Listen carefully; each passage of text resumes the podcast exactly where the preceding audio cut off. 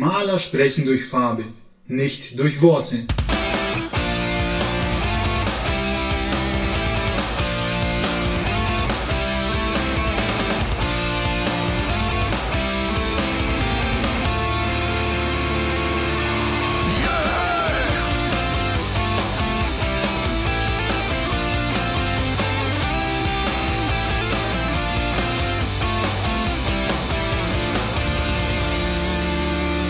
Hallo und herzlich willkommen zu einer neuen Folge von Lesen und Lesen lassen mit mir, dem Martin und dem Maxe. Hallo.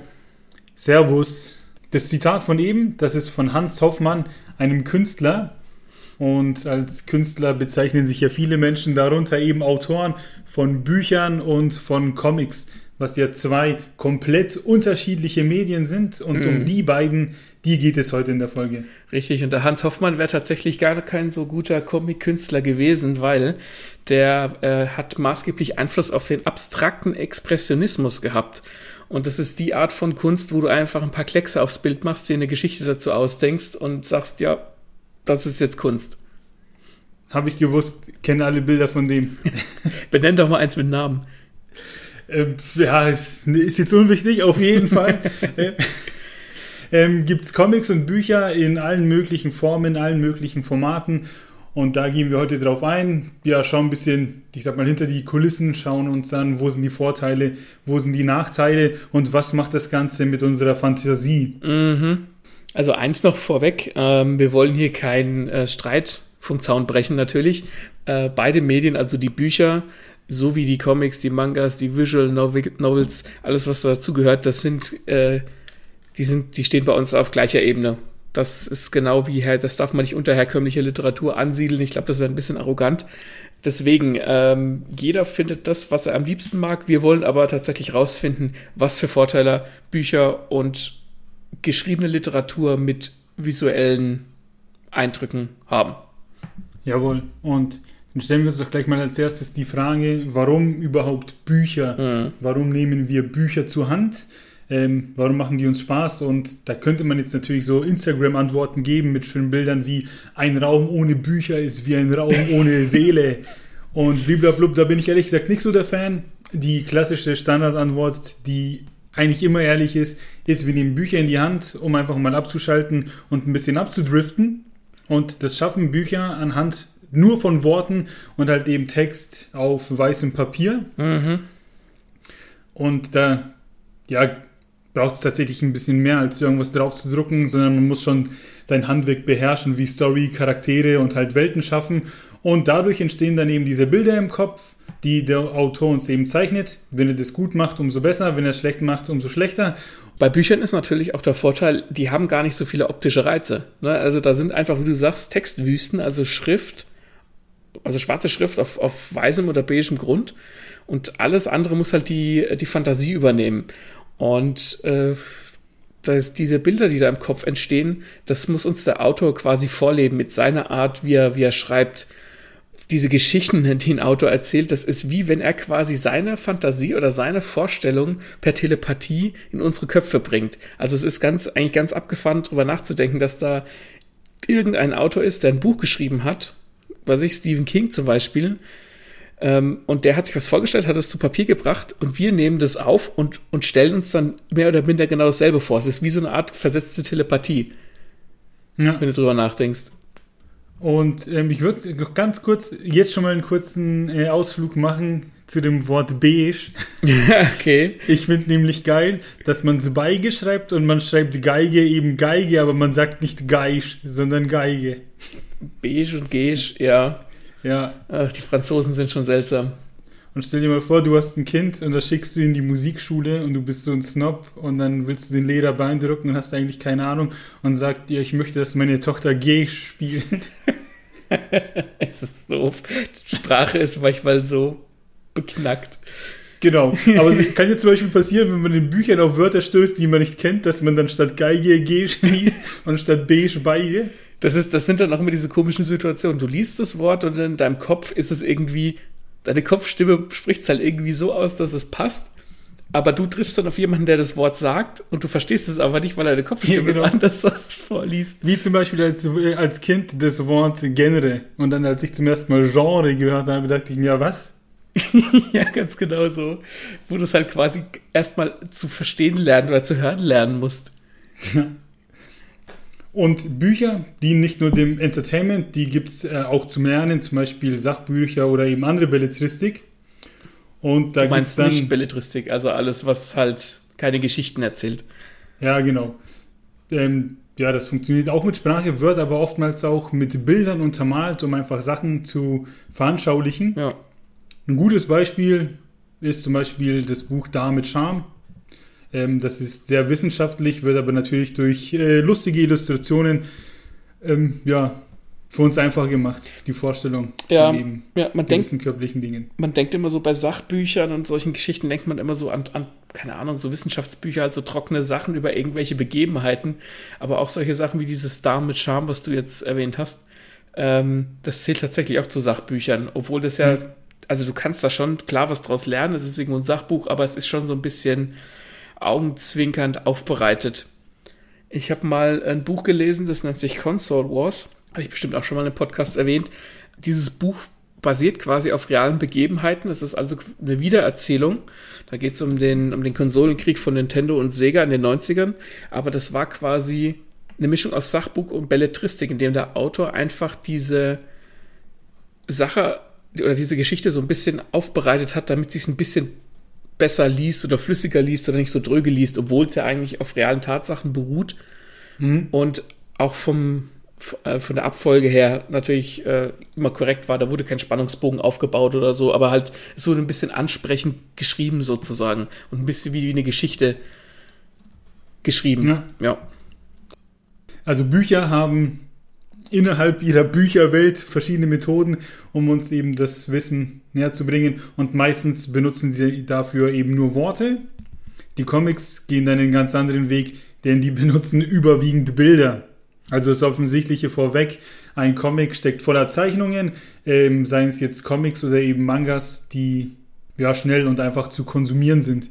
Im Gegensatz dazu stehen halt die Bilder als eigene Kunstform und je nachdem, wie die gezeichnet sind, gehören sie halt zu einem Gesamtkunstwerk, äh, wie zum Beispiel Berserk, den du mir empfohlen hast, der ja sehr auf Kampf und auf Schlachtszenen aufgebaut ist und über Felder, Panoramen, die sehr schön eben gemacht sind. Ja, genau. Also Berserk bildet da, glaube ich, auch eine Ausnahme. Der Mangaka, der neulich tatsächlich vor ein paar Wochen gestorben ist, was mich sehr getroffen hat, weil der Berserk noch nicht zu Ende war, mhm. ähm, der hat sich sehr viel Mühe gegeben mit seinen Bildern. Also wenn du so eine Schlachtszene hattest oder so ein Panorama, der hat halt wirklich bis auf das kleinste Männlein hat er alles ausge hingemalt und die, jede Rüstung angepasst und sowas. Das hat er schon wirklich so so was Diffiziles, wie wenn du so ein, so ein Bild von Hieronymus Bosch anguckst. Die sind auch immer so sehr kleinteilig. Ähm, die neuen Höllenkreise zum Beispiel, äh, Dante Alighieri hat ein ganz bekanntes Bild. Ähm, du, da gibt es so viel drauf zu entdecken und bei Berserk ist es eben ganz genauso. Also da ist wirklich die Kunst schon ein Teil der Geschichte. Ja, Rüstungen und Waffen und so zeichnet er immer sehr genau. Also ich habe jetzt zwei Bände gelesen und ich, ich fand, da kommt ziemlich viel rüber. Ja, ja, das wird besser noch, äh, das wird später noch besser. Also das hat am Anfang noch so ein bisschen, da hat er noch so ein bisschen versucht, seinen Stil zu finden, aber gerade die späteren Bände, das ist absolut krank, was der, was der zeichnet. Also wie, mit was für einer Genauigkeit. Also der leistet sich auch kein Fauxpas, dass irgendwas mal scheiße aussieht oder du irgendwie denkst, ja, Ede, da stimmen jetzt die Proportionen nicht. Komplett krank, was der zeichnet. Und bei Bildern haben wir dann eben die Situation, dass wir sehen, wie Dinge aussehen. Wir brauchen sie uns nicht mehr vorstellen und deswegen erlauben Bilder eben auch keine zweite Meinung. Ja. Die stehen fest. Genau. Und wie bei Worten, da gibt es keine Interpretation. Wenn da eine Rüstung beschrieben wird, dann ist das eben genau diese Rüstung, die wir sehen. Genau, also ich meine, wenn wir jetzt beide den Schwarzen Turm gelesen haben und in deinem Kopf sieht äh, die Hauptfigur, der, der Revolvermann, vermutlich anders aus als in meinem Kopf. Autoren spielen da auch manchmal ein bisschen damit. Also es gibt Autoren, die beschreiben bei sich ihre Figuren zum Beispiel sehr genau. Andere Autoren lassen das völlig offen. Die sagen ja nicht mal, welche Haarfarbe äh, oder Augenfarbe mhm. die Hauptfigur hat. Und dann sieht die natürlich immer ein bisschen anders aus. Und obwohl der, der Revolvermann in, in der Schwarze Turm schon aussieht, wie er aussieht, wird er in deinem Kopf vermutlich nicht genauso aussehen wie in meinem Kopf. Und das ist halt der, der Vorteil von Büchern. Da gibt es halt immer so diesen Spielraum, den du hast, wo halt doch immer noch ein bisschen Interpretationsfläche vorhanden ist. Bei mir sieht er übrigens ein bisschen so aus wie der alte Marlboro Cowboy. ich glaube, bei mir geht es schon auch so ein bisschen in die Richtung. Ich glaube, dadurch, dass ähm, da, vor, vor ein paar Jahren kam ja diese Verfilmung mit Idris Elba. Hm? Ich habe dann mehr so einen Idris Elba im Kopf gehabt, also einen dunkelhäutigen, aber ja. Das sind ja auch nur im Prinzip Äußerlichkeiten. Das ist übrigens auch, warum Leute oftmals enttäuscht sind bei Buchverfilmungen, weil die halt bei der, bei der Geschichte oder bei dem Buch, das sie gelesen haben, eine bestimmte Person im Kopf haben, vielleicht auch einen bestimmten Schauspieler, und dann ist es jemand anders und dann sind sie sofort vornherein erstmal eingenommen, weil die mhm. Hauptfigur nicht so aussieht, wie sie sich das vorgestellt haben. Oder keine Ahnung, wo auch immer das spielt, die Welt nicht so aussieht oder was auch immer. Womit ich äh, in Büchern auch immer Probleme habe, also das ist ein ganz persönliches Problem von mir, sind so, so Nahkampfszenen, dass ich mit Schwertern oder halt so ganz klassisch, wie man es halt in, in Fantasy oder Mittelalter hat, weil wenn der Autor dann irgendwie schreibt, die Hauptfigur pariert die Klinge oder vollführt eine Pirouette. Das kann ich mir persönlich schwer vorstellen. Ich, klar weiß ich, wie man eine Klinge pariert, das habe ich schon oft genug in Filmen gesehen oder wie jemand eine Pirouette macht. Mhm. Aber das geht in meinem Kopf irgendwie nicht so richtig zusammen. Deswegen finde ich zum Beispiel Kampfszenen in, in Comics und Mangas oder in der Visual Novel oder wo auch immer immer viel ansprechender, weil ich mir das viel besser vorstellen kann, weil ich das einfach visualisiert kriege. Vor allem, wenn man, keine Ahnung, sieht, wie irgendwo irgendwas trifft und man sieht ein Schild brechen oder irgendjemand blutet plötzlich so aus dem Mund, dann, dann hat man quasi Ursache und Wirkung. Man mhm. sieht den Erfolg des Hiebes und wenn da steht, ähm, da haut einer drauf, dann sieht man, dass einer Haut draufhaut, aber man kann sich das nicht weiter vorstellen, was ja, quasi das für eine, ja. was daraus entsteht. Ja, das kommt dann mal ein bisschen auf den Autor drauf an. Ich meine, wenn jetzt irgendwie die, der Schwertkämpfer draufhaut und der Autor schreibt dann, ja, und er trennte ihm den linken Arm ab, dann weißt du schon auch, okay, das hat ja. jetzt relativ wehgetan.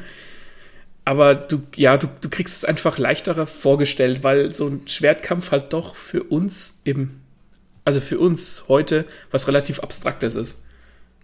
Ich bin überhaupt kein Fan von irgendwelchen Schlachten oder Schwertkämpfen, sei es bei Herr der Ringe oder bei Game of Thrones. Da gibt es ja diese, zum Beispiel auch bei Game of Thrones, eben diese, diese großen, wichtigen Schlüsselereigniskämpfe, sage ich mal, wo zum Beispiel die Viper gegen den Berg kämpft. Ja. Was ja in der Serie gut funktioniert hat. Im Buch war quasi nur das Ergebnis wichtig. Mhm. Das, das, kann ich mir alles so nicht vorstellen. Fahre ich nicht so raus.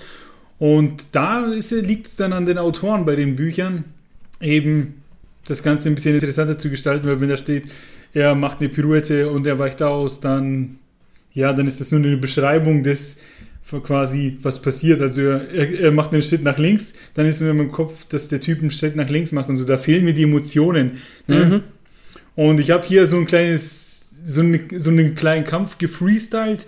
Also wenn man zum Beispiel liest, er wicht im Hieb aus, die gerechte Körperhälfte des Gegenübers war frei, jetzt nutzt er seine Chance für den äh, Konter.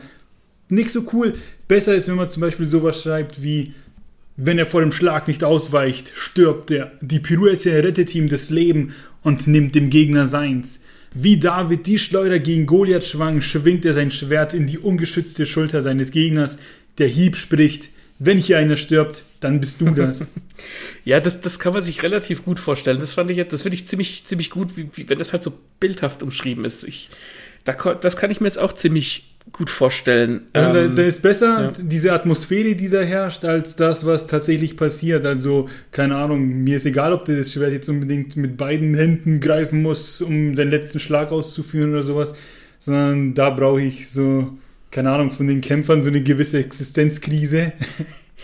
Und da muss halt auch der Hieb oder das Schwert sprechen oder sowas. Ja, das, das, darauf kannst du natürlich in, in Comics und Mangas ähm, verzichten im Prinzip, weil du das ja siehst, wobei du dann natürlich auch, äh, das, und das hast du besonders, ich weiß nicht, ob du es in, in, Comics hast, aber in Mangas hast du das öfters, dass dann halt Charaktere ihre Gedanken aussprechen oder dass dann eigentlich in, in Aktionen, die manchmal nur Sekunden dauern, auf einmal wie so zwei Dialogfetzen hängen und du denkst, mhm. Moment, steht jetzt die Zeit still.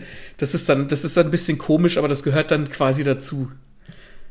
Und in Büchern finde ich es sehr gut gelöst. Bleiben wir einfach mal beim dunklen Turm. Die Schießereien, die der Stephen King beschreibt, die sind halt einfach gut, weil der halt eben nicht sagt, er ballerte alles nieder, sondern weil er halt einfach Actionfilme beschreibt. Da sieht man, wie der Typ rumläuft und alles niederballert, der Revolvermann. Äh, dann droppt er noch einen coolen Spruch und dann erschießt er die Leute nicht irgendwie normal, sondern, weiß nicht, gibt fünf Schüsse aus der Hüfte ab und dann lebt das Ganze. Ja, wo, wobei bei einer Schießerei das, glaube ich, auch einfacher zu umschreiben ist. Wenn du jetzt einen Schwertkampf hast zum Beispiel, dann setzt es ja voraus, dass beide Kombatanten quasi zeitgleich in ziemlich kurzer Abfolge irgendwas miteinander machen müssen. Also ausweichen, abblocken, zuschlagen und sowas. Wenn du jetzt aber so eine Schusswaffe hast, dann ist das eine recht einseitige Sache. Das heißt, der Revolvermann schießt auf jemanden, entweder trifft er oder er trifft nicht. Das erfordert ja keine Reaktion von dem Gegenüber, der vielleicht maximal sich auf den Boden wirft, um der Kugel auszuweichen. Das ist, ist glaube ich, also ich glaube, die Schießerei ist einfacher zu schreiben als so ein Schwertkampf zum Beispiel die Herausforderung für alle da draußen. Der schreibt uns eine, einen geilen Schwertkampf und wir bewerten den dann. Bin ich dabei. Um noch hier kurz zu den Comics zu kommen, so, ja, wie du auch schon gemeint hast, in den Comics kommen manche Kämpfer besser rüber, man sieht, was passiert. Und eine sehr coole Zeichnung zum Beispiel ist, wer One Piece Kampf, äh, kennt, der Kampf Ruffy gegen Bellamy, wo der Ruffy dem Bellamy ihm eine verpasst und das Ganze wird so wunderschön auf eine Doppelseite verpackt und man sieht, wie der Faustabdruck äh, noch in dem Kopf von Bellamy bleibt und ja, das spricht einfach Bände, was da in dieser Situation passiert. Ja, das stimmt. Du hast, du hast in, in Comics und Mangas halt einfach die Möglichkeit durch das Paneling, auf das wir später dann auch noch eingehen werden, und auch durch die Größe der Panels und ob du es auf einer Doppelseite machst oder auf eine Seite und durch solche manchmal auch visuellen ähm, durch so einen bestimmten visuellen Unrealismus, also wie das jetzt ein Faustabdruck in einem Kopf zurückbleibt, das ist ja, geht ja nicht, ist ja mhm. nicht realistisch, aber da hast du dann die Möglichkeit, da eine bestimmte Wucht darzustellen. Du könntest aber nie in einem Buch schreiben, ja, der Faustabdruck bleibt im Kopf des Gegners zurück. Weil jeder zuklappen würde, würde sagen, was ist denn das für ein Unsinn, das ist ja völlig unlogisch. Mhm. Da können halt Comics und Mangas oftmals so die Realität ein bisschen zu ihren Gunsten neigen oder, oder beugen, damit das halt funktioniert. Und ich finde, One Piece macht das auch ganz super, wenn der, der Manga, wenn der Aichi, Aichiro Oda einen Kampf zeichnet, dann verziehen sich manchmal auch die Körperteile, um halt darzustellen, dass, dass das jetzt eine bestimmte Wucht hat, der Schlag. Und dann, dann verstehst du das sofort mit einem, mit einem Fingerschnipp verstehst du, okay, der hat jetzt ziemlich fest zugeschlagen, wenn sein, sein Körper halt so lang gezogen wird oder die Hand wird lang gezogen oder das sieht alles so ein bisschen physisch abstrakt aus. Ich habe auch gerade in meinem Kopf überlegt, wie man das cool in einem Buch beschreiben kann, dass einer zuschlägt und der Faustabdruck bleibt quasi im Gesicht stecken. Ob das schon reicht, ist einfach zu erwähnen und man sich denkt, oh krass, ne, eben wie du sagst, dann würde man sich denken, auf keinen Fall bleibt er hängen. Geht das? Ich weiß nicht, da würde ich dann wahrscheinlich eher sowas machen wie, dass, keine Ahnung, dass die Schädeldecke äh, gebrochen ist oder irgendwie sowas dass ich es über sowas mache, was natürlich schon wieder viel realistischer ist. Ja, oder wie bei meinem Beispiel vorhin, vielleicht sowas wie, da wo der Kopf ihn, da wo ihn die Faust traf, ist kein Kopf mehr oder so. Aber das ist dann alles äh, schon ziemlich, ähm, ziemlich martialisch. Das ist, kann, das ist im Comic natürlich viel einfacher, gerade wenn der, wenn der in Anführungszeichen für Kinder und Jugendliche gedacht ist. Da kriegt halt einer eine geballert sozusagen. Und dann ist halt ein, ein Faustabdruck im Kopf und da trinkt auch keiner weiter drüber nach und blättert weiter. Was wir vielleicht noch erwähnen sollten, ist, äh, es gibt auch viel mehr als Action-Szenen, aber wir haben uns jetzt eben Action-Beispiele ausgesucht, um unsere Argumente zu präsentieren. Wir kommen zu einem anderen Beispiel, was jetzt ein bisschen von der Action weggeht, und zwar Death Note. Und das gibt es eben auch als Manga. Und der war aber teilweise schon sehr zugeballert mit Text. Ich weiß nicht, hast du Death Note nur gelesen? Ich äh, hab, nur gesehen oder auch ich gelesen? Hab ich habe Death Note nur gesehen. Okay, weil in den Mangas drinnen sind sau viele Dialoge und Death Note lebt ja überwiegend von Dialogen, das ist ja ein Thriller. Und stellenweise waren da diese Bilder halt einfach mit riesigen Sprechblasen gefüllt. ne? Da hast du wirklich nicht mehr viel Bild gehabt. Und das äh, war dann schon ja. anstrengend. Ja, das ist vor allem halt auch, du kannst halt die, du hast in einem, ähm, der Nachteil von, von Comics und Mangas ist einfach, du hast einfach weniger Platz. Also du musst bei beiden Formen mit deinem Platz gut haushalten. Du kannst natürlich auch kein 1500 Seiten Buch schreiben, in dem du jeden einzelnen Gedanken und jede einzelne Handlung ausschreibst. Aber du hast halt in einem, in einem Manga oder einem Comic noch viel, viel weniger Platz, um, um sowas darzustellen. Du kannst zwar so Sachen wie ein Gesichtsausdruck oder eine Beschreibung oder wie jemand aussieht oder wie ein Gebäude aussieht, mit einem mit einem, einem Augenblick darstellen, weil es ja dann einfach hingezeichnet ist. Aber so Sachen wie Gedanken, dafür brauchst du halt Platz. Und mhm. dann kann ich mir schon vorstellen, gerade Death Note, wo es sehr viel in die Köpfe der Charaktere reingeht, ähm, dass, dass da viel Text steht. Dasselbe ist bei, bei Hunter Hunter zum Schluss. Ähm, oh ja. Wo der Autor dann Ultra. einfach Rückenschmerzen hatte und nicht mehr und nicht mehr gescheit zeichnen kann, also aber er seine Geschichte erzählen wollte, hat er halt einfach mehr Text geschrieben und weniger gezeichnet. Ähm, und dann hast du sehr viel Erzählung und sehr viel Show, äh, sehr viel Tell und wenig Show. Und dann wird das Ganze relativ schnell leider langweilig, obwohl die Geschichte ja trotzdem interessant ist. Äh, das, soll, das ist ja eigentlich genau das, was, was Mangas und Comics unterbinden können. Nämlich indem hm. sie dir einfach zeigen, so sieht jemand aus, so sieht ein Gebäude aus, jemand hat Schmerzen, weil er das Gesicht verzieht. Das musst du in einem Buch alles beschreiben. Im Apropos, so sieht jemand aus, so sieht ein Gebäude aus. Du liest hier gerade von, von Jay Christoph äh, Stormdancer. Mhm. So, und das ist ja so Steampunk, äh, Steampunk-artig in Japan, Japan aufgebaut. Und wenn man sich denn nicht auskennt, kann man auch schon ein bisschen verloren gehen, ne? Ja, also ich, hab, ich bin ja recht japanophil. Ähm, ich war auch zweimal in Japan und ähm, habe mich auch ein bisschen mit der Geschichte befasst. Und der verwendet bewusst japanische Eigenbegriffe, um das Ganze ein bisschen fremdländisch wirken zu lassen, was vollkommen legitim ist. Aber jemand, der sich damit nicht auskennt, der kann sich das dann halt nur schwer vorstellen. Der spricht mhm. dann halt davon, dass eine Figur ein Obi anhat. Das ist diese, das ist so eine Bauchbinde, wie der Zorro zum Beispiel anhat, auch in One Piece. Oder äh, Mempo, das sind diese, ähm, diese Masken an Samurai-Rüstung. Die haben doch manchmal so grässliche Masken getragen, um den Gegner zu verschrecken. Mhm. Und dann huscht einer übers Nachtigallenparkett.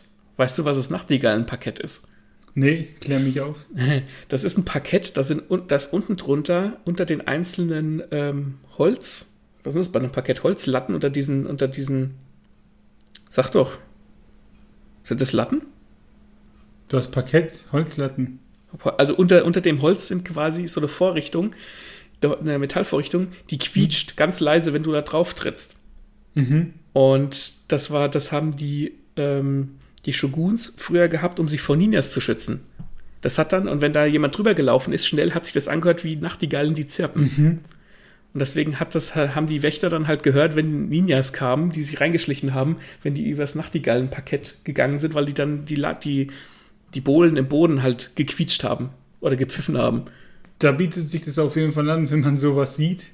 Ja, das ist sowas. kennt man so gleich. Ja, das ist einfacher zu konsumieren, wenn, wenn jemand sagt, ach, ich finde das irgendwie cool, aber ich kenne mich mit Japan, Japan nicht so aus. Sowas würde sich zum Beispiel anbieten als Comic oder als Manga. Wobei das Buch mir bisher immer noch sehr gut taugt, aber ich habe da halt einen Zugang zu. Mhm. Ja. Das Geile ist dann natürlich, wenn man solche Bücher hat und dann sowas auch nachguckt und dann was Neues lernt. Das kannst du natürlich auch machen. Also ich kann das Buch sehr empfehlen. Wer, ich bin jetzt kein Steampunk-Kenner, das war für, ist für mich auch relativ neu, aber für jemand, der sich der Japan mag oder die Kultur mag, ist das eine ziemlich coole Mischung und relativ gut zu lesen. Jetzt haben wir schon ein bisschen inhaltlich und was weiß ich, wie ein bisschen was vorweggenommen. Also wir haben ging quasi, was machen Bücher mit uns, was finden wir an Comics cool, haben wir ein bisschen abgeklärt, aber jetzt gehen wir nochmal den Schritt zurück und schauen uns das Ganze von außen an. Denn bevor wir eins davon lesen, müssen wir es erstmal in die Hand nehmen. Mhm. Und da gibt es hier Taschenbücher und gebundene Ausgaben und Hefte und Pipapo. Und die haben natürlich alle ihre Vor- und Nachteile.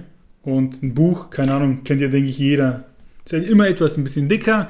Die Taschenbücher haben halt vorne so einen ganz normalen, ähm, dünnen Einband. Die gebundenen Ausgaben sind dann stolze Dinger, die gern mal etwas dicker sind. Und Comics wer jetzt noch keins sich jemals gekauft hat, die kennt man ja aus, mittlerweile aus Big Bang Theory. Da haben die halt immer diese kleinen dünnen Hefte, die nicht besonders dick sind, wo man meinen könnte, das liest sich doch immer sehr schnell. Ne? Ja, ja, wobei es oftmals auch so, ähm, so Sammelausgaben gibt. Also in den USA ist es ja mehr so, dass du da, ich weiß nicht, ob die in einem wöchentlichen Turnus erscheinen oder früher erschienen sind ähm, oder in einem monatlichen Turnus, wo du dann halt immer so für ja, für so ein paar Cent quasi das nächste Kapitel gekriegt hast. Mhm. In Japan sind es dann diese, ähm, da gibt es verschiedene Formate, wo du dann, wo dann mh, mm, in einem Format oder in einem Magazin pro Woche erscheint dann immer das neueste Kapitel von unterschiedlichen Reihen sozusagen, sodass du mehrere Reihen gleichzeitig verfolgen kannst. Ist Aber das bei, hier nicht das Banzai-Magazin? das gab es früher mal, dieses, das Banzai-Magazin. Das habe ich tatsächlich auch ähm, gesammelt eine Zeit lang. Das gab es bis Mitte 2000, glaube ich. Da gab es auch eine Version für Mädchen. So sowas in der Art ist es, genau. Ähm, aber bei uns in Deutschland kauft man, glaube ich, am ehesten äh, Comics, vor allem in so Sammelbänden. Und selbst diese, diese Manga-Sammelbände, die wir immer kaufen, das sind ja auch schon immer so fünf, sechs, sieben Kapitel in einem. Mhm. Ja.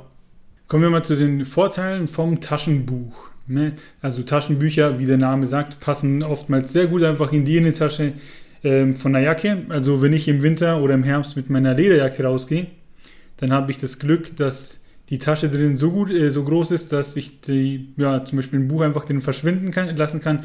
Nehme ich immer gern mit in die U-Bahn. Mhm. Oder man packt es einfach in den Rucksack. Ähm, fällt da nicht groß auf. Genau. Dann gibt es noch die gebundenen Ausgaben, die sich vor allem im Bücherregal sehr gut machen. Wenn man da so eine ganze Reihe voll hat, wenn nicht gleich ein ganzes Bücherregal voller gebundenen Ausgaben. Das hat immer gleich so eine Atmosphäre von Bibliothek und alt und teuer. Mhm. Nachteile sind dabei eben, die sind dann tatsächlich ein bisschen schwerer und fetter, so dass man Leute damit erschlagen kann. Ich habe ähm, die gebundene Ausgabe von Säulen der Erde und von weiteren Ken Follett Büchern. Und das ist dann schon echt so, als würde man den Ziegelstein mit sich rumtragen. Also wenn da einer, keine Ahnung, einer Frau die Handtasche klauen will, dann braucht sie das Ding nur schwingen und schon ist der Typ K.O. weil da Ken volle drin ist. Ja, weil der Ken Follett eben drin ist. Also gebundene Ausa äh, Ausgaben sehen geil aus, aber sind dann meistens echt voll die Oschis. Die sind doch auch manchmal, finde ich, schwer zu halten beim Lesen. Ja, Vor allem, wenn du, wenn du im Bett liest und du liegst dann auf einer Seite oder du hast nicht so die gemütliche Position, dann können die echt nervig sein zum Lesen, diese, diese Schinken. da knickt dann immer so die Hand so um. Ja. Ne, und das spürst du dann richtig so am Handgelenk nach einer Zeit. ja, ist so, ist so. Aber wenn ich irgendwo eine gebundene Ausgabe von dem Buch sehe, das ich schon habe und es gibt es irgendwie vergünstigt, weil Mängelexemplar oder aus anderen Gründen, dann hole ich mir das trotzdem. Ja, freilich, die sehen, die sehen gut aus. Es gibt auch noch bei Büchern ähm, diese, ich nenne es mal diese kleinen gebundenen Ausgaben, so kleine Formate, die so groß sind wie ein Handy oder wie, na, wie ein Geldbeutel. Weißt du, welche ich meine? So die kleinen dicken Mhm. mit dem dickeren Einband. Die taugen mir ehrlich gesagt nicht so. Ich finde, die sind nicht so imposant. Die wirken meistens auch ein bisschen minderwertig. Vielleicht ist es auch, auch falsch, aber der Eindruck ist so ein bisschen minderwertiger, finde Ja. ich. Comichefte haben auch ihre Vor- und Nachteile. Und zwar, ja, das ganz normale Comicheft, ich sag mal der Klassiker, wie man es kennt, eben dieses Heft, ist ähnlich wie beim Taschenbuch, klein und handlich, lassen sich überall gut lesen, wie ein Magazin eben. Sind oftmals auch nicht, ja, ich sag mal teuer. Ich habe Ja. jetzt so ein bisschen geguckt und so, so ein Comicheft kostet oftmals einfach so viel wie ein Taschenbuch. Und Ja. Taschenbücher bewegen sich ja immer so um die 10 Euro rum, 10 bis 15. Ja. Was ja dann auch wieder ein Nachteil bei den gebundenen Ausgaben ist, weil der letzte Teil von der Ken Follett-Reihe zu Säulen der Erde, von dem ich jetzt vergessen habe, wie er heißt, der hat zum Beispiel 36 Euro gekostet. Das ist schon heftig. Das ist schon ein bisschen was, ja. Ähm, Nachteile Comichefte zerfleddern leicht, klick, äh, knicken sich schnell.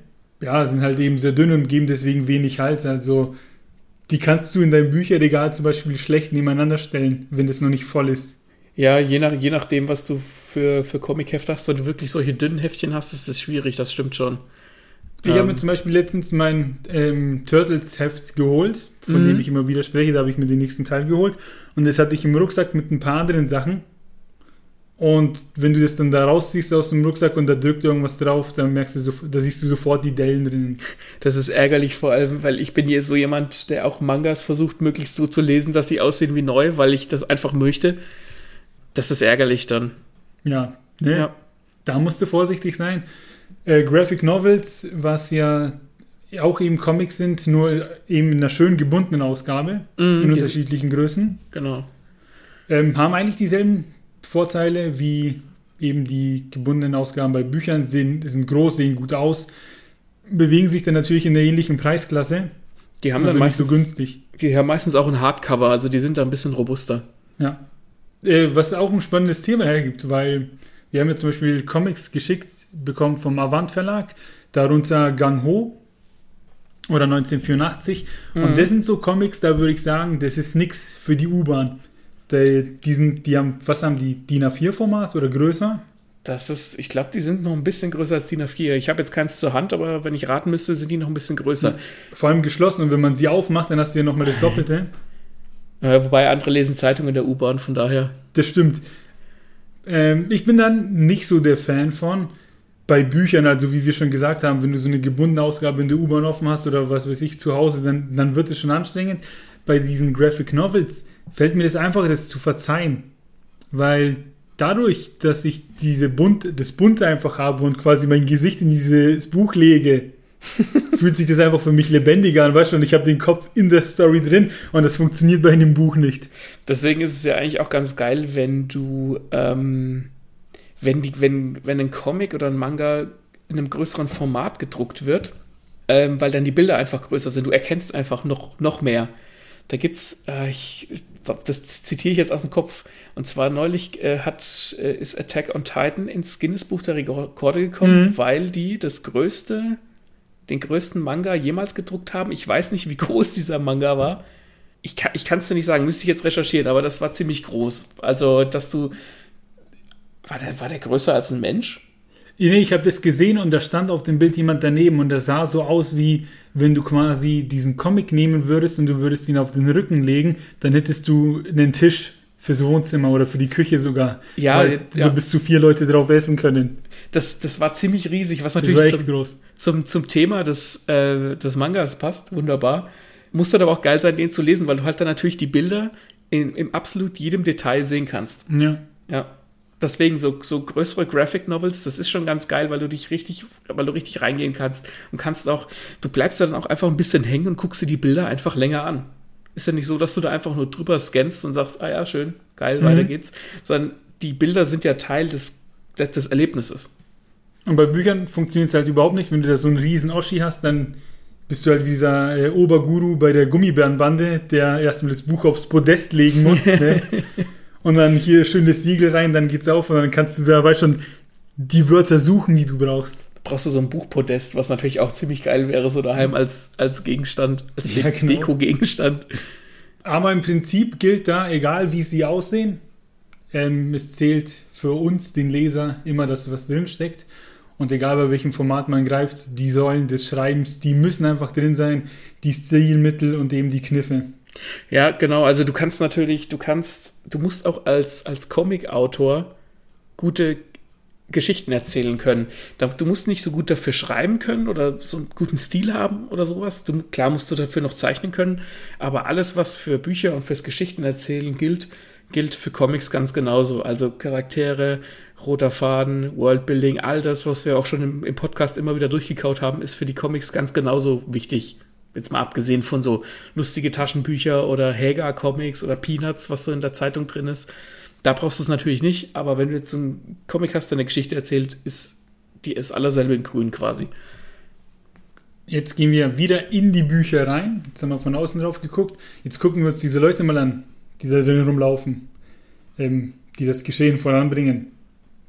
Bei Büchern müssen wir uns darauf verlassen, was uns der Autor vorkaut und was dann damit in unserem Kopf passiert.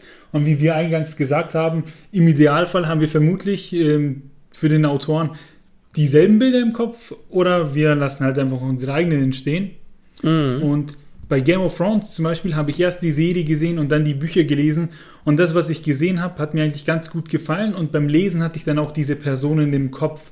Es gab dann zwar hier und da ein bisschen Unterschiede, aber im Grunde hat das ganz gut gepasst. Ja, da sind, da sind ja Leute immer so ein bisschen vor den Kopf gestoßen, wenn es um so Netflix-Verfilmungen geht von, von irgendwelchen Büchern oder Comics, weil Netflix immer sehr bemüht ist, ähm, so People of Color zu casten, wo dann auf einmal eine Figur dunkelhäutig ist oder asiatischstämmig, die im Buch, was ich weiß ist zum Beispiel. Hm. Ähm, da stößt Netflix den Leuten immer gerne vor den Kopf. Und das ist auch so eine, so eine Geschichte. Also ja, ich finde es gut, wenn, wenn natürlich Diversity zum Einsatz kommt und ähm, ja, aber wenn, wenn du halt eine Fantasy-Geschichte hast, die irgendwie im, im, im slawischen Mittelalter spielt, dann wirst du da vermutlich keinen dunkelhäutigen Helden finden. Da muss man einfach ein bisschen sich dem, dem Ausgangsmaterial hingeben, sozusagen. Und eben anders als im Comic, wo wir jemanden sehen und ja, so direkten Eindruck haben, wie diese Person aussieht, weil sie halt einfach vor uns steht. das ist ein spannendes Thema. Vor allem, wenn wir auch jetzt ein bisschen in Richtung Film gucken. Derselben Meinung ist übrigens auch der Dominik Jahn von 4K-Filme. Ähm, der kennt sich sowohl mit Filmen als auch mit der Technik aus. Und ähm, der hat da eine recht ähnliche Meinung zu uns. Ich denke nicht, dass Bilder, also zum Beispiel Comics oder Bewegtbild, also Filme, die Fantasie grundsätzlich schädigen, wohl aber auch diese beeinträchtigen können. Ich persönlich stelle mir zum Beispiel, wenn es in einem Buch um einen Zauberer geht, dann doch immer öfters die Silhouette von Gandalf aus Herr der Ringe vor. Erst durch die Beschreibung des Autors äh, verändert sich bei mir dann zum Beispiel diese Figur vor meinem geistigen Auge. Vielleicht bekommt der Zauberer irgendwie einen Buckel, hat äh, gar kein Bart, hat eine kleine Brille oder was auch immer. Der Autor verändert äh, also auch die Rahmenbedingungen oder gibt diese vor, innerhalb dessen ich mir einen Charakter oder einen Umstand, eine spannende Handlung und so weiter vorstellen kann. Filme sind da gar nicht so weit entfernt von, von Comics und Mangas. Die haben klar beide eine, eine visuelle Komponente, wobei man bei einem Film schon noch mehr gefüttert wird als bei einem Comic, weil die Bilder mhm. sich halt bewegen. Da musst du halt im Prinzip ja auch nichts machen. In Geschichten finden ja nicht nur Menschen statt, sondern eben auch Gebäude und anderes. Und ich lese ja sehr gern historische Romane und bin eben ein Fan des Mittelalter-Settings. Nur war ich selbst nie im Mittelalter. Ich nehme an, du auch nicht. Nee, es auch, liegt mir leider fern. Meine Haare sind zwar ein bisschen grauer, aber so alt bin ich dann auch noch nicht. und solche Sachen kann man sich dann eben schlecht vorstellen. Man lernt zwar ein bisschen was in der Schule, wie was auszusehen hat oder eben aussah. Genauso ist es auch mit der Zukunft. Also wenn es dann irgendwelche Raumschiffe gibt, hat man sofort so ein bisschen die etablierten im Kopf, wie mhm. Raumschiff Enterprise. Da hat man dann das Cockpit und alles leuchtet und bliblablub. Und genauso ist es halt auch bei Burgen. Wer zum Beispiel Age of Empires 2 gespielt hat, da gibt es dann diesen Würfel mit den zwei oder vier Türmen. Und ja, und sowas muss dann eben möglichst gut in Büchern geschrieben werden, damit man sich das überhaupt vorstellen kann. Wobei, wenn du jetzt so was klassisches Mittelalterliches schreibst, dann, dann ist es noch relativ einfach an den Leser ranzubringen, weil wenn jemand zu dir sagt, stell dir mal eine Burg vor, dann stellen wir die uns schon mehr oder minder gleich vor. Wenn es jetzt aber eine Epoche ist, mit der wir gar nicht so äh, vertraut sind, oder wie jetzt äh, das Beispiel vorhin mit äh, mit dem Sword Dancer, das an Japan angelehnt ist, wenn man halt mit dieser Region oder mit der Epoche nicht vertraut ist, dann muss halt der Autor schon wirklich gut darin sein, die Dinge zu beschreiben. Und da Nehmen wir mal einfach das Beispiel her, quasi eine Burg und eine Mauer. Ich weiß nicht, ich kann damit nicht viel anfangen, wenn es eine große Burgmauer gibt, die ewig lang ist, etc. Dann klar, habe ich natürlich irgendwie so ein Bild im Kopf, aber ich, ich habe halt, mir fehlt da so ein bisschen die Bestätigung, ähm, dass ich dann zum Beispiel dasselbe hätte im Kopf wie du.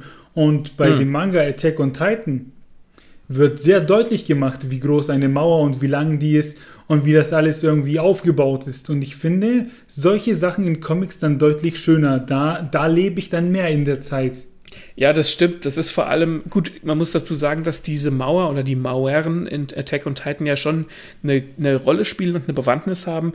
Wenn du jetzt, jetzt aber, ähm, um das mal zu, um bei diesem Mauern-Burg-Beispiel zu bleiben, in einem Comic, wenn du jetzt in einem Comic auf einer Doppelseite eine Burg zeichnen müsstest. Dann musst du eine Burg zeichnen, du musst die Türme zeichnen, du musst die Zinnen zeichnen, du musst die, du musst die Mauer zeichnen, du musst vielleicht einen Burggraben zeichnen, du musst ein Schloss, äh, du musst einen Park zeichnen, du musst Bäume zeichnen, du musst halt all diesen kleinen Scheiß zeichnen. Und wenn du aber in einem Buch schreibst, ja, es war eine, eine herrschaftliche Burg mit vier Zinnen und einer großen Mauer drumherum. Eine Zugbrücke ähm, war der einzige Zugang zum Vor. Dann hast du ja quasi die Arbeit schon erledigt wenn, die, wenn das Aussehen dieser Burg nicht absolut besonders ist, dann kannst du das ja einfach in wenigen Sätzen abhandeln und kannst sagen, hier ist eine Burg, hier ist eine Mauer, passt schon. Ja gut, das liegt dann natürlich auch in der Priorität der Geschichte. Ja, aber im, im Comic musst du es halt zeichnen. Ja. Da, da hilft ja nichts. Ja, aber da wirst du trotzdem, ja, da wirst du mit der, mit der Zeitmaschine halt ein bisschen besser abgeholt, sag ich mal. Ja, naja gut, ich sag mal so, es, es beschreibt in dem Buch ja auch niemand im kleinsten Detail die Burgmauer. Wäre schon geil zu wissen, ob das jetzt Sandstein ist oder irgendwas anderes, weil entsprechend schwer ist die dann auch, ne? du könntest ja sagen, das ist eine, eine Burg aus Sandstein, eine Burgmauer aus Sandstein ja. und dann hast du es ja auch schon erledigt, aber du gehst da nicht drauf ein und sagst, ah ja, keine Ahnung, fünf Fuß vom vom Eingang des Schlosses ist ein Stein rausgebrochen. Das machst du ja nicht. Das sind aber so diese kleinen Details, die du halt in ja. einem Comic unterbringen musst, damit es halt nicht langweilig aussieht. Da mhm. haben Bücher schon ihren Vorteil. Ja, aber ich finde es halt eben, wenn wir bei der Mauer bleiben, bei Attack on Titan, ne, also stell dir mal Attack on Titan als Roman vor. Würde gar nicht gehen und dann heißt, oh, das sind große Mauern etc. Und mit dem Comic aber in der Hand sehe ich, wie groß tatsächlich mhm. diese Mauern sind. Und da funktioniert es für mich deutlich besser. Ja, gut, das würde halt voraussetzen, dass die Beschreibung von diesen Mauern gut ist. Die Mauern sind 30 Meter hoch, sodass sie die Titanen abhalten. Und äh, die Leute wissen nicht, was auf der anderen Seite ist und nur der Suchtrupp darf auf die andere Seite. Du kannst das schon spannend machen. Aber ja, klar, äh, Attack on Titan. Ich denke, dass Attack on Titan auch als, als Roman tatsächlich funktionieren würde, was aber daran liegt, dass die, dass die Geschichte so gut ist. Attack on Titan verlässt sich schon auch natürlich auf die Action und auf die Optik und dass diese Titanen so abstrakt aussehen und was für Maschinerien die, die Leute rumfliegen, die gegen die kämpfen. Aber die Geschichte von Attack on Titan ist so gut, dass sie, glaube ich, auch als Buch funktionieren würde. Boah, ich ich glaube, die Waffen und so, dieses 3D-System würde schon einiges an Fantasie abverlangen. Das schon, aber die, die Grundgeschichte würde, glaube ich, als Buch sogar funktionieren. Auch wenn es hm, natürlich. Vielleicht, vielleicht, finden wir es ja irgendwann mal raus. Es, es gab auf jeden Fall ähm, so ein Spin-off, so einen Roman zu Attack on Titan. Den gebe ich mir aber nicht, aber da kommen wir dann, da kommen wir dann gleich auch nochmal drauf. Wir haben die ganze Zeit von Comics und Mangas gesprochen und wenn wir das eine gemeint haben, haben wir im Grunde auch das andere gemeint, nämlich ein, ein Buch mit einer visuellen Komponente. Es gibt aber tatsächlich Unterschiede zwischen Comics und, und Mangas, ähm, die ich jetzt gar nicht so im Detail hervorheben kann, weil das oftmals auf einer persönlichen Befindlichkeit funktioniert. Und ich finde zum Beispiel, dass, ähm, also mir liegen Mangas wesentlich mehr als Comics. Und Mangas habe ich das Gefühl, die konzentrieren sich viel mehr auf die Gesichter und auf die Gesichtszüge, die Übergänge von Panel zu Panel. Panel sind also die Bilder, wo was passiert, also ein, ein Bild zum anderen. Ähm, die funktionieren besser. Du findest in Mangas auch selten so so beschreibende Kästen hast du auch oftmals in Comics so kurz darauf oder wenn irgendwie, wenn es mhm. an einem mhm. bestimmten Ort stattfindet, die, zumindest die Mangas, die ich gelesen habe, die können darauf verzichten. Ich kann mir das, ich kann mir das wesentlich besser vorstellen. Ist das eine, persönliche Befindlichkeit oder wie siehst du das? Nee, sehe ich genauso. Also Panels sind ja meistens immer irgendwelche Rechtecke. Außer der Autor spielt natürlich mit dem Bild und dann macht er, keine Ahnung, mal ein Dreieck rein und dann fügt sich alles so ein bisschen wie so eine Art Bilderpuzzle. Mhm. Und ich habe bisher nicht viele US-Comics gelesen. Einer zum Beispiel war, das war so ein Einteiler, Deadpool killt das Marvel-Universum. Mhm. Und da hast du, so habe ich das wahrgenommen, in diesen US-Comics oft einfach viel Standbild. Also du siehst, keine Ahnung, wie irgendwer wie am Hals packt. Und dann siehst du aber auch nur das und ein bisschen Dialog und dann steht ganz groß da, uff, ne, oder was weiß ich. Ja.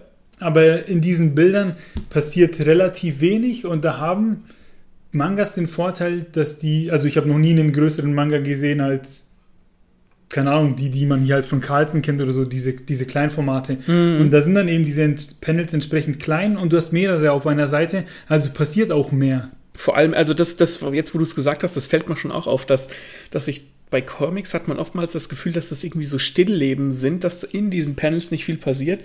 Und in Mangas ist es eher so, dass du Gut, das ist natürlich, das kommt natürlich auch aufs Genre drauf an. Also wir lesen ja hauptsächlich Mangas im Shonen-Genre, wo, wo es viel um Action geht und sowas. Äh, da ist natürlich, da wird natürlich auch mal jemand geboxt und dann gibt es Speedlines und was nicht alles. Ähm, das wirkt aber wesentlich lebendiger als ein US-Comic. Ja. Zumindest für mich. Und als Kind hatten wir mal so Spider-Man und Hulk-Sammelbände. Mhm. Und die waren ja irgendwas so, halt so Zeug aus den 90ern, völlig unzusammenhängend. Keine Ahnung, woher wir die hatten. Ähm, die Story konnte ich gar nicht nachvollziehen.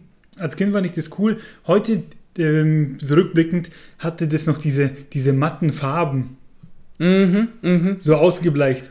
Und heute könnte ich mir das irgendwie nicht mehr durchlesen. Also die Comics, die ich jetzt zum Beispiel habe, die oft erwähnten Turtles oder auch diese anderen äh, Gang Ho und so, was jetzt nicht unbedingt aus Amerika ist, die haben diese, dieses schön gedruckte, dieses, ist das Digitaldruck oder keine Ahnung, was für eine Art das druckt, aber auf jeden Fall sind das so leuchtende Farben und das ist deutlich angenehmer.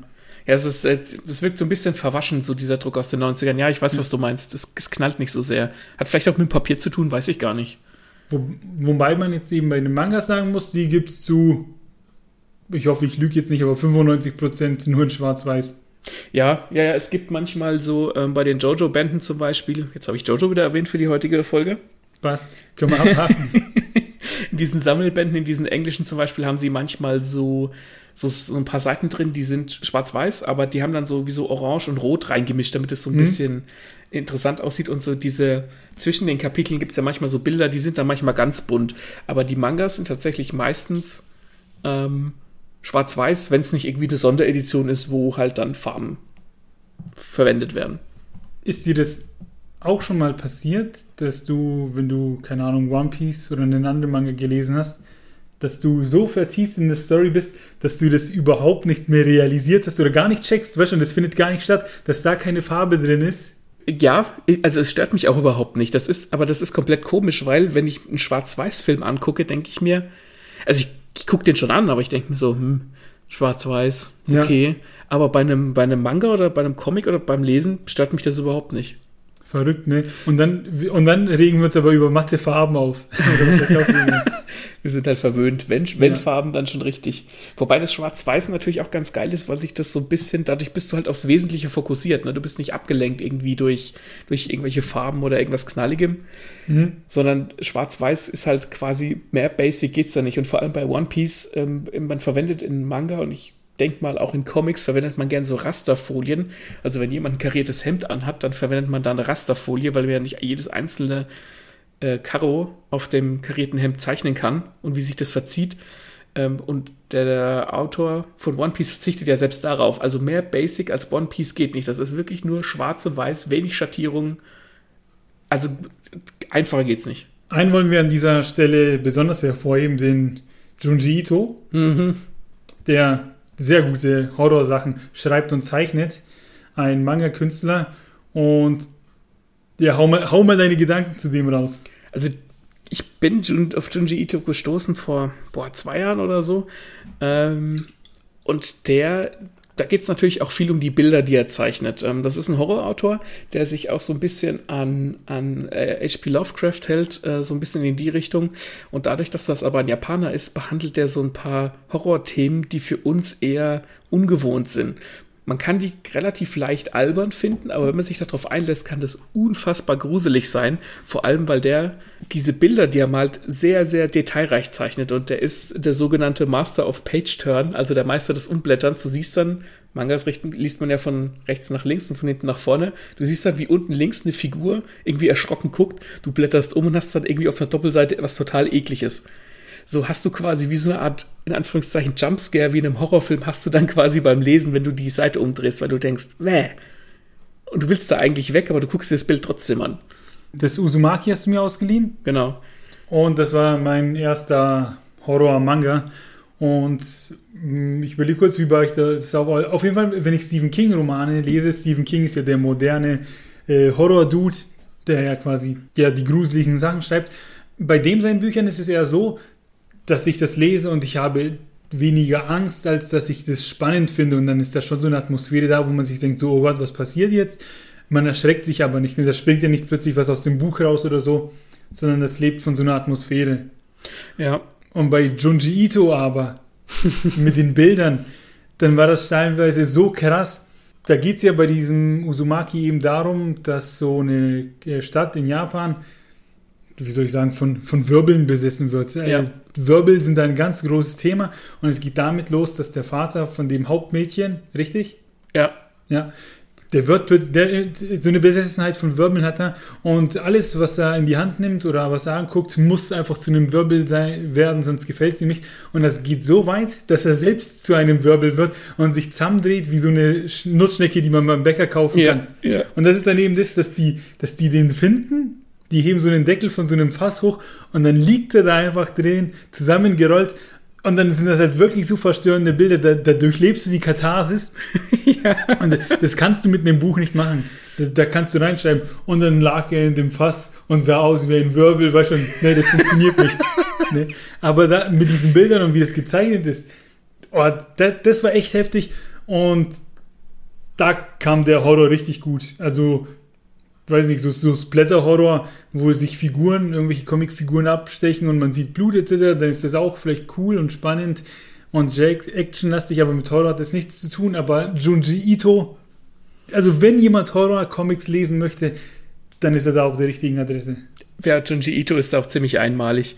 Wobei ich finde, ähm, ich finde halt, Horror ist so eine Sache wie mit Humor. Es, Leute sind halt von unterschiedlichsten Sachen gegruselt. Ne? Viele Leute sagen, oder so der Klassiker ist so, oh ja, Puppen in Gruselfilmen oder Puppen in Horrorfilmen. Und ich denke mir halt, oh, Puppen in Horrorfilmen, das ist schon, das ist halt so ausgelutscht. Ja, Puppen, mhm. so alte Puppen sind gruselig, aber ich habe das jetzt schon x-mal gesehen. Und ich finde es immer gut, wenn ein Horrorfilm eine, eine ähm, schaurige Stimmung etablieren kann, ohne dass er auf Klischees zurückgreift. Und das gleiche gilt auch für Bücher. Ich finde zum Beispiel, dass Lovecraft, H.P. Lovecraft, der so ein bisschen als der, der, einer der Mitbegründer des modernen Horror gilt mit Edgar Allan Poe, dass der schon ziemlich gruselige Sachen schreiben kann. Nicht, weil das jetzt irgendwie total abstrakt oder eklig ist, teilweise schon auch, aber weil er halt es schafft, so eine Atmosphäre zu schaffen, wo du denkst, ja, das ist irgendwie unangenehm. Da gibt es zum Beispiel eine Geschichte von ihm, die ist in so einer Kurzgeschichtensammlung drin, da zieht ein, ein Brite, der hat irgendein ein Schloss geerbt in in Maine, also das ist auch da so Neuengland in den USA.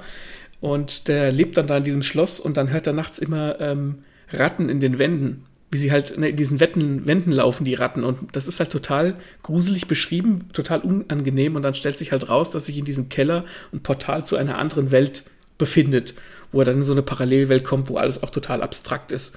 Was dann wieder so ein bisschen, wo du dann merkst, wo sich der Junji Ito dann quasi ähm, hat inspirieren lassen. Und der schafft es, so Atmosphären zu erschaffen. Oder in einer anderen Kurzgeschichte schreibt ein Freund dem anderen, wie irgendwelche Kreaturen bei ihm vor der Hütte im Wald lauern und er kann nicht sagen, was das ist und er traut sich nicht rauszugehen. Der schafft dann das schon, so eine Atmosphäre zu schaffen. Aber das können nur wenige, da stimme ich dir zu. Würdest du sagen, ähm, auch heute noch ist Lovecraft einer, den man empfehlen kann? Du hast halt, ja, ja, doch schon, ja, ja, ja, ja, würde ich sagen. Das, das, Problem einfach, wenn man sagt, das ist halt einer der Mitbegründer des Horror, ähm, du hast dann halt viele, in Anführungszeichen, Klischees, an denen sich andere bedient haben, die dann mhm. hier da halt ihren Ursprung hatten. Das heißt, du, du, du liest da wahrscheinlich nicht viel Neues, aber du kannst, du weißt, zu was für einer Zeit das entstanden ist und zu was für einer Zeit diese Bücher spielen, wo halt alles noch ein bisschen mehr rückständig war. Kann man schon empfehlen, ja, gerade wenn man so ein bisschen so auf kosmischen Horror steht, mit irgendwelche, die Menschen haben dann meistens so sehr Angst, dass sie gar nicht begreifen können, was überhaupt los ist und sowas. Wenn man darauf steht, kann ich Lovecraft sehr empfehlen, vor allem seine Kurzgeschichtensammlung. Das sind dann halt immer so Kurzgeschichten Happen und wenn die mal eine nicht getaugt hat, dann taugt dir vielleicht die nächste. So sehe ich das nämlich auch mit Edgar Allan Poe.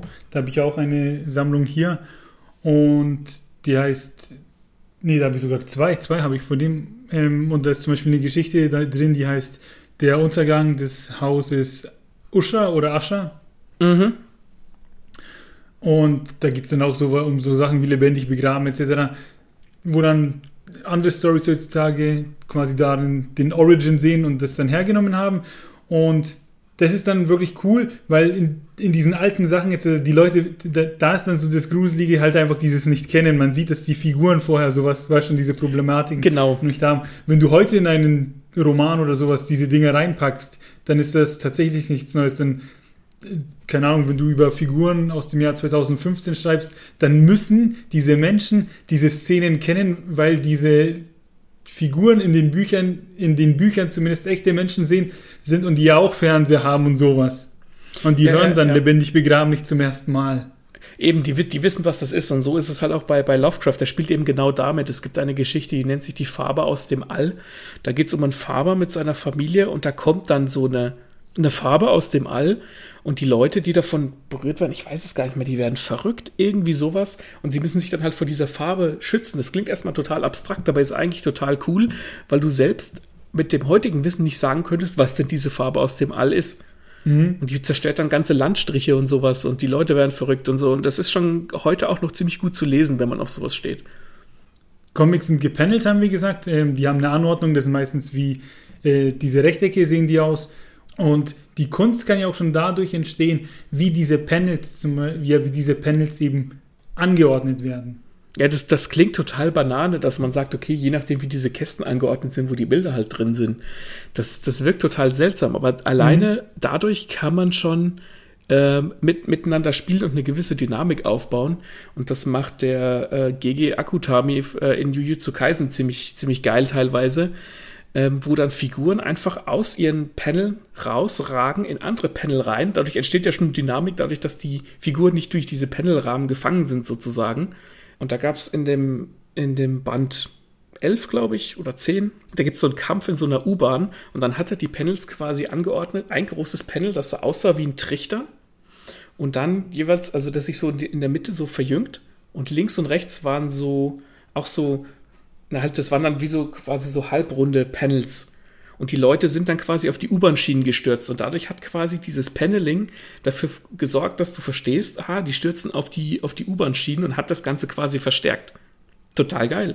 Da hat man dann, ja, ich sag mal, eine Art Daumenkino, so, so einen kleinen Film schon vorgegeben. Ja, das, das, das unterstützt sich einfach. Da gab es auf einer Seite gab es so ein, gab's eine, eine, eine Panel-Anordnung, die war ganz normal, ne, so einfach nebeneinander, untereinander.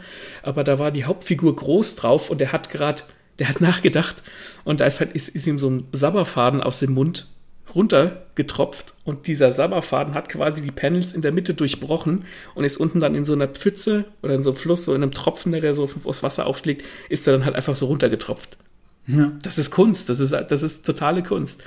Und in einem, in einem anderen Beispiel hat er dann, da wollte er, dass du, dass du als Leser total dich auf die, auf das fokussierst, was die Figuren sagen. Da hast du dann einfach nur vier Seiten lang, vier Doppelseiten lang, einfach nur auf jeder Seite so vier Rechtecke gehabt, wo die Figuren einfach laufen und sich ihr Gesicht nur so ein bisschen verändert, damit du siehst, die reden miteinander.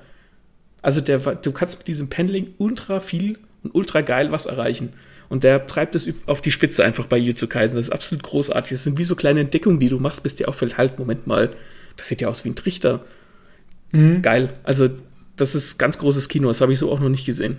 Du kannst nicht plötzlich, also man kann theoretisch, wenn man möchte, in Büchern anfangen, den Text an das anzuordnen. Ich habe Alice im Wunderland hier und da hast du dann auch auf einer Seite, ich weiß gar nicht mehr in welcher Szene, aber da ist der Text so S-förmig aufgebaut und wird nach unten hin immer dünner. Mhm. Aber da verändert sich ja quasi nicht diese Welt, sondern es wird einfach nur schwerer zu lesen. ja, kommt drauf an, wie man es umgesetzt hat. Aber stelle ich mir auch ganz geil vor. Aber es ist, wenn du sowas oft machst, ist es, glaube ich, anstrengend für den Leser. Ja. Und diese Panels sind dann quasi diese Kamerafahrten durch die Geschichte. Und damit lässt sich ja auch spielen. Und trotzdem hat man dann immer noch Standbilder, in Anführungszeichen. Genauso wie beim Buch man halt einfach nur das konsumiert, was man kriegt. Und dazu hat unser Experte Dominik Jahn auch eine Meinung. Die Fantasie ist in einem Buch also auch nicht 100% frei, aber natürlich weitaus freier als jetzt zum Beispiel bei einem Comic oder ähnlichen. Bei einem Comic ist das natürlich nicht der Fall, denn hier wird die Handlung ähm, eher wie auf einem Storyboard vorgegeben. Man kann die Charaktere sehen, äh, wo sie sich befinden und man kann sich vielleicht dann gerade noch so die Sprache oder bestimmte Bewegungen oder kurze Sequenzen zwischen den Bildern dazu dichten. Beim Film fällt sowas, wie ich finde, eigentlich komplett weg und man kann sich wirklich eigentlich nur auf das konzentrieren und auch nur das konsumieren, was einem der Regisseur oder Produzent so vorgibt. Man hat auch meist gar nicht die Zeit, sich irgendwas anderes oder eigenes vorzustellen, da man sonst der Handlung gar nicht mehr so wirklich folgen kann. Genau, also was er auch sagt, man konsumiert quasi, was jemand einem vorgibt. Das ist bei einem, bei einem Comic oder bei einem Manga oder auch bei einem Buch natürlich ein Stück weit genauso. Nur bei einem Film musst du halt, du musst dich nur hinsetzen und musst halt lang gucken. Wenn da eine coole Kamerafahrt ist, ist eine coole Kamerafahrt, gibt's nichts zu sagen. Kann sehr äh, imposant sein, aber du musst halt, du musst gar nichts mehr an Fantasie aufbringen. Gibt es Themen, die als Comic funktionieren, aber zum Beispiel nicht als Buch und ich behaupte einfach mal, solche Sachen wie Asterix und Obelix sind sehr geile Comics, die man nicht in einen Roman packen kann. Also man braucht den dicken Obelix, diesen sympathischen, den muss man sehen. Und den Asterix, den kleineren und den Idelfix und das ganze, ja, diese ganze Atmosphäre etc., das könnte meiner Meinung nach ein Roman niemals einfangen. Nee, das liegt auch daran, dass das ja so ein bisschen auf lustig gemacht ist und äh, Humor in einem Roman funktioniert ja anders wie in einem Comic, ja. Und da gibt es die Zeichentrickfilme. Das ist das ist einfach, als würde man die, die Comics gucken. Mhm. Das hat sehr gut umgesetzt, funktioniert. Dann gibt es die Realverfilmungen, die sind ganz nett, aber ich finde einfach eben, weil sie diesen Comic imitieren, wirken die oft halt einfach, na, wie sagt man, nicht doof, aber. Ja, es wirkt halt albern irgendwie. Ja, albern, genau, albern war das Wort, das ich gesucht habe. Und das sind die Comics theoretisch ja nicht, weil man den Comic als solches schon ernst nimmt, als das, was er ist. Oder halt für das, was er einem verkauft. Man nimmt diese Welt der Geil etc. dahingehend ernst, auch wenn sie lustig sind. Ja, ne, du kannst halt einfach nicht, wie soll ich sagen, wenn der Obelix irgendwie so einen so Römer aus den Sandalen prügelt und der fliegt dann so hoch, ne, wie man es kennt, das kannst du halt eigentlich schlecht in dem Film nachmachen, weil dein Gehirn sagt, das sind ja echte Menschen, die können das gar nicht. Genau, und dann hast du noch so ein Pfeifgeräusch und dann denkst du, ja, ja, komm. ja, es funktioniert einfach nicht so bei Realfilmen dann, ja. ja. Da haben wir jetzt eben auch schon ein bisschen drüber gesprochen, Attack on Titan. Da gibt es einen Roman. Ja, ich persönlich kann mir schwer vorstellen, dass man eben diese Welt einfach nur in Worte packt. Mhm. Wenig in Bilder. Ich bin aber auch misstrauisch. Und zwar gibt es ja von One Piece das Ace Spin-off. Und mhm. das ist nicht als, das kommt jetzt als Manga, gibt es schon als Roman. Mir hat das aber überhaupt nicht getaugt. Zum einen, weil der Inhalt für mich nicht gut war. Man hat im Prinzip nur die Informationen, die man aus dem Buch hat, und das sind nicht unbedingt viele, nochmal in einen Roman gepackt. Und ja, diese, das, diese ganzen Bilder und so, das kam da überhaupt nicht für mich rüber. War ein bisschen unnötig. Weiß also ich nicht. Ein Fand ich nicht gut. Ein Spin-off-Buch zu einem Manga, der wieder dann als Manga umgesetzt wird. Genial, ne? Okay. Also das wirkt so ein bisschen wie, oh, jetzt ziehen wir den Geld vielleicht, äh, dem Geld, jetzt ziehen wir den Fans vielleicht nochmal den Euro aus der Tasche. Ich habe mir trotzdem beide Teile gekauft. Hat ja scheinbar funktioniert. Ja, einfach nur, weil ich One Piece Fan bin, aber wenn man mich jetzt zum Beispiel fragt, sollte ich mir das kaufen, habe ich da irgendeinen Mehrwert von, dann sage ich, nee, du hast mehr im Regal stehen, aber klüger wirst du davon nicht. Deswegen habe ich da auch ein bisschen Angst eben vor dem Attack on Titan Roman. Aber bei Death Note zum Beispiel, das ist ein guter Thriller, auf zwölf Teile aufgebaut. Weiß ich nicht, ob der als Buch funktionieren würde. Ja, ich glaube schon, weil ähm, du, wir haben ja vorhin schon gesagt, dass der Manga, oder du hast gesagt, dass der Manga mit viel Text daherkommt und dadurch, dass du viel in den Köpfen der Charaktere drin bist, kann man das, glaube ich, auch als Buch machen, wenn man es ein bisschen hm. gescheit und stringent schreibt. Wenn man ein bisschen was abändert, ne, dann sehe ich da Potenzial. Also, wenn ich Geld hätte und ich müsste ein Projekt sponsern und einer kommt und sagt, hey, ich will das als gebundene Ausgabe rausbringen, da könnte man schon rein investieren. ja, Was es, spannend ja. ist, dass Fitzek ja seine Thriller jetzt auch als Comics rausbringen möchte, oder ich weiß gar nicht, ob die schon draußen sind. Mhm. Und das finde ich aufregend, wenn man bei Thrillern oder bei Krimis meistens ja den, den Ermittler begleitet und der steht in irgendwelchen Räumen, spricht mit Personen etc. Man hat so quasi immer so seine Standbilder und arbeitet sich, die, arbeitet sich da von Ort zu Ort oder man ist im Kopf von der Person und schaut, mhm. was sie denkt, was man da bräuchte man ziemlich viele Bilder, um das im Comic irgendwie darzustellen. Weißt du, was ich meine? Ja, ich glaube auch, könnte mir auch vorstellen, dass das jetzt optisch gar nicht so sehr ansprechend ist. Man liest ja oftmals auch Comics und Mangas und Visual Novels, weil die, keine Ahnung, auf einem Raumschiff spielen, in einer anderen Welt spielen, weil sie Fantasy sind, weil sie irgendwas darstellen, was du, was nur in diesem Medium gut funktioniert. Und wenn du jetzt einen Thriller vom Fitzek nimmst, der halt ein klassischer Thriller ist, dann hast du da die optische Komponente unterstützt diesen Thriller ja nicht, weil der ja nicht irgendwie auf dem Mars spielt oder sowas. Ja, genau, und da stehen ja. sich dann halt einfach nur die Personen gegenüber oder man ist in dem Kopf von dem einen und ja, und dann ist das Bild schon gefüllt. Ich bin gespannt, ja. vielleicht sind die ja voll geil. Ja, mal, klar, wenn das gut umgesetzt ist, ich bin auch offen für sowas. Ja, und, und ich finde es halt auch cool, dass dann eben in Deutschland sowas rauskommt. Habe ich nämlich so in der Form noch nicht gesehen. Stecke aber auch nicht so in der Materie, muss ich zugeben. Aber sowas ist an mich, also ich, jetzt habe ich es gesehen, obwohl ich ja gar nicht in die Richtung suche. Das heißt, vielleicht wird es ja populärer und es gibt mehr von solchem Zeug.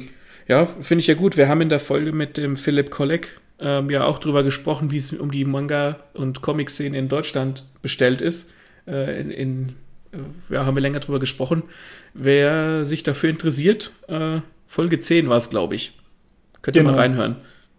Hin und wieder haben wir jetzt auch schon angedeutet, dass es auch sowas gibt wie Filme. Vielleicht habt ihr da schon mal was von, von gehört oder gesehen. Was jetzt die ganze Zeit so ein bisschen mitgeschwungen ist, ist das Thema Fantasie, was man ja beim Lesen, da muss man ziemlich viel davon aufbringen, um sich das Ganze irgendwie vorstellen zu können, was da passiert. Oder man braucht eben Fantasie dafür, um sich das vorzustellen, was man dann bei den Comics nicht hat, egal ob es Comics oder Mangas sind, weil man ja sieht, was passiert. Und sehr viel von dieser Fantasie geht bei Filmen verloren oder Ja. es muss entsprechend wenig mitgebracht werden, weil man das alles ja schon vorgelegt bekommt. Man, man bekommt serviert, was man zu sehen hat. Mhm. Ja. Ja, du musst dir im Prinzip nichts mehr vorstellen. Du, du schaust dir halt quasi die Vorstellung von jemand anderem an. Das ist, wie ich vorhin gesagt habe, bei Comics und Mangas ein Stück weit schon auch so, aber das ist halt so, das ist so ein Mittelding. Du musst dir trotzdem schon noch vorstellen, wie die Figuren sich bewegen. Und bei Filmen wird es halt noch mehr abgenommen. Den einzigen Vorteil, den Filme haben, finde ich, ähm, ist Musik. Weil ich finde, wenn ich ein, dass Musik einen sehr großen Anteil haben kann an den Gefühlen, die du aus dem Medium mitnimmst. Klar, Mhm. bei, bei Büchern gibt's und Mangas, klar gibt's keine Musik, aber wenn ein Film oder eine Serie richtig coole ein Theme hat, keine Ahnung, das Indiana Jones Theme zum Beispiel, wenn das reinkickt, bist du sofort dabei. Und das Ja. ist, das ist ein unfassbarer Vorteil von, von Bewegtbild, dass du mit Musik sehr viel mehr noch Emotionen erwecken kannst oder sehr viel leichter Emotionen erwecken kannst, als es ein Buch oder ein Comic kann, wo diese Musik fehlt. Zumindest bei mir. Ich bin da sehr musikaffin. Das ist ein gutes Beispiel, diese Indiana Jones Mucke, da wirst du sofort euphorisch, da hast du Mhm. gleich Bock auf Abenteuer. Was ähm, ein sehr berühmtes Beispiel auch, was quasi dich pusht, was Power hat, was auch noch mal quasi bestätigt, was du sagst, ist Rocky. Wenn der Mhm. da trainiert und dann setzt Ding in sein Eye of the Tiger oder oh Gott, wie heißt das Rocky-Theme? Gonna Fly Now? Ich glaube ja. Das dö, dö, dö. Ja. und der da trainiert und so, da bist du sofort mit drin. Stell dir mal diese Szenen ohne die Mucke vor. Das, das funktioniert eben, das ist super. Das ist, das ist zum Beispiel auch bei dem, bei dem One Piece Anime so. Wenn du halt, wenn es halt bestimmte Themes gibt, die immer wieder kommen, und das machen Filme heute leider viel zu wenig. Ne, du, du kennst das Theme von Indiana Jones, du kennst das äh, Lied von Star Wars, mehrere sogar, von Fluch der Karibik, die hast du alle sofort im Kopf und das wird heute irgendwie nicht mehr so sehr gemacht. Und so ist es bei One Piece auch. Wenn dann eine bestimmte Musik reinkickt, dann weiß ich ganz genau, was jetzt passiert und dann bin ich gehypt und dann finde ich das geil und dann finde ich es noch besser. Ich stelle mir gerade vor, dass äh, Uzumaki untermalt mit Mucke, wie die das Fass aufmachen und der Vater liegt drin. Und dann hast du so wie in so einem Horror, im Horrorfilmen sind es ja meistens irgendwie so äh, Streichinstrumente, wie zum Beispiel, keine Ahnung, eine Geigenseite, die Mein- sich dann so zieht, so psi, ne? Meinten Sie Geisch? Ja, genau. wenn er dann äh, das Orchester die G spielt und wenn du dann in solchen Bildern dann noch so eine Musik hättest, so einen Knopf zum draufdrücken und dann wird es auch noch untermalt und du hockst in deinem Wohnzimmer und siehst sowas und dann hast du auch noch Sound dazu. Das wäre krass. Das kannst du ja rausfinden. Das kommt ja als so Kurzanime, glaube ich, mit vier Folgen nächstes, nächstes Jahr im Oktober. Scheinbar ist es auch schwarz-weiß, was ich ganz cool finde. Und da stelle ich mir aber nicht so vor, so diese, ne, so diese Geigen, dieses, sondern halt mehr so eine, immer so eine permanent unangenehme Musik, die so im Hintergrund lauert. Das fänd so ich, ein Donnern, so ein Bass, der immer so. ja, irgendwie sowas, wo du denkst, da ist irgendwas, aber, ich, aber was, was ist das? Das hat kein, fast schon keine so eine richtige Musik ist, sondern einfach nur so eine, ja, so eine unangenehme Untermalung. Stelle ich mir geil vor. Aber leider haben wir das weder im Buch noch in den Comics, sondern nur im Film. Und ja, das zeigt auch wieder, da wird uns einfach vor, vor, vor die Augen geworfen und in die Ohren geworfen, was man sich vorzustellen hat. Dazu der Dominik Jahn. Die Freiheit der Fantasie nimmt von Buch zu Comic und dann weiter zum Bewegtbild, finde ich, von oben nach unten gesehen, weiter ab. Auf der anderen Seite muss man natürlich anmerken, dass die Visionen eines Autors, der sein Buch zum Beispiel auch gerne verfilmt sehen möchte oder eine fulminante Geschichte, sich ähm, auf der Kinoleinwand weitaus interessanter darstellen lässt. Ich denke, wir wissen alle, dass in der Comic- und Filmbranche sehr viele geniale Köpfe unterwegs sind und selbst wenn deren Vorstellung fest vorgeschrieben präsentiert wird, würden viele, inklusive mir, diese Filme oder Comic-Adaptionen einfach nicht missen wollen. Also ich muss gestehen, dass ich mir das Treiben zum Beispiel auf den Fluren von Hogwarts oder die Schlacht um Minas Tirith mir eigentlich nie so lebendig und so, so actionreich hätte vorstellen können, wie wenn ich jetzt einfach nur das Buch lese.